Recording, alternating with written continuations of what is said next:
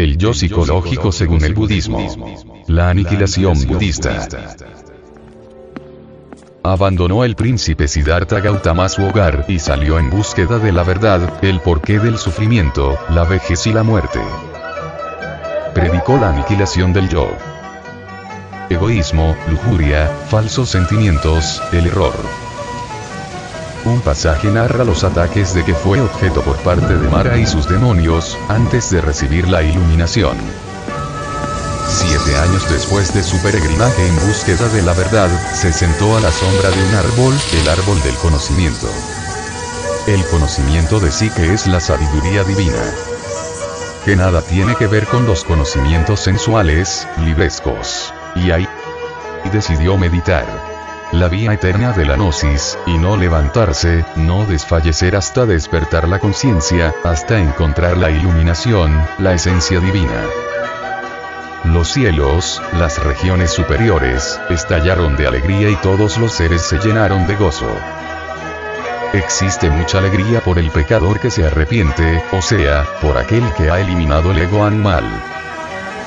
Solo Mara, el señor de los deseos y de la muerte, origen del yo psicológico pluralizado, no sentía gozo acompañado de sus tres hijas, los tres traidores del cristianismo, y de sus legiones de demonios, es decir, la multiplicidad del ego, fue al sitio donde estaba Siddhartha pronunció amenazas, el ego siempre intimidando a uno, los cielos se oscurecieron y el mar rugió, pero el maestro permanecía tranquilo sin que nada lo turbara, quien logra la iluminación deja de ser un títere del yo. Las hijas de Mara se transformaron para tentar al príncipe, pero este se mantuvo impasible. Entonces Mara con toda su maldad ordenó a sus demonios que lo tentaran y aterraran sin conseguir nada en su contra. Entonces ahí mismo fue que Siddhartha recibió la iluminación, eliminó los demonios que cada uno de nosotros lleva en su interior, y se convirtió en Buda. Dentro de nosotros viven muchas personas, muchos yoes y esto lo puede verificar por sí mismo y en forma directa cualquier persona despierta.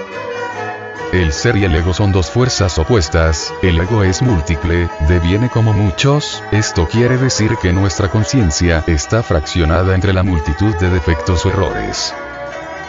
Aunque continúa más allá del sepulcro, tiene un principio y un fin debemos comprender que ello es algo actual y de una tremenda realidad que vive dentro de nuestra conciencia, en nuestra psiquis y en nuestros cuerpos.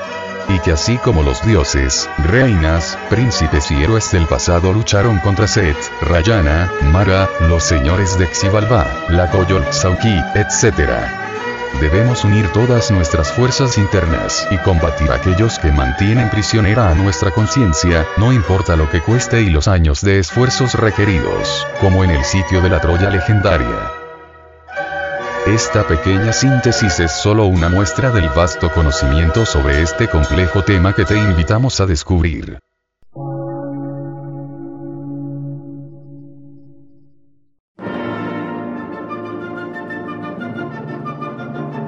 Emisora, gnóstica, transmundial. Por una nueva civilización y una nueva cultura, sobre la faz de la Tierra.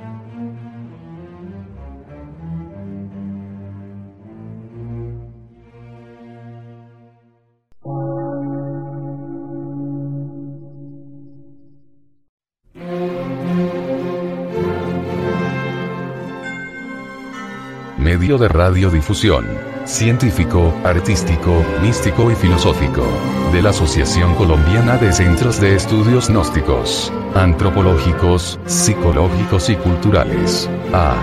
C.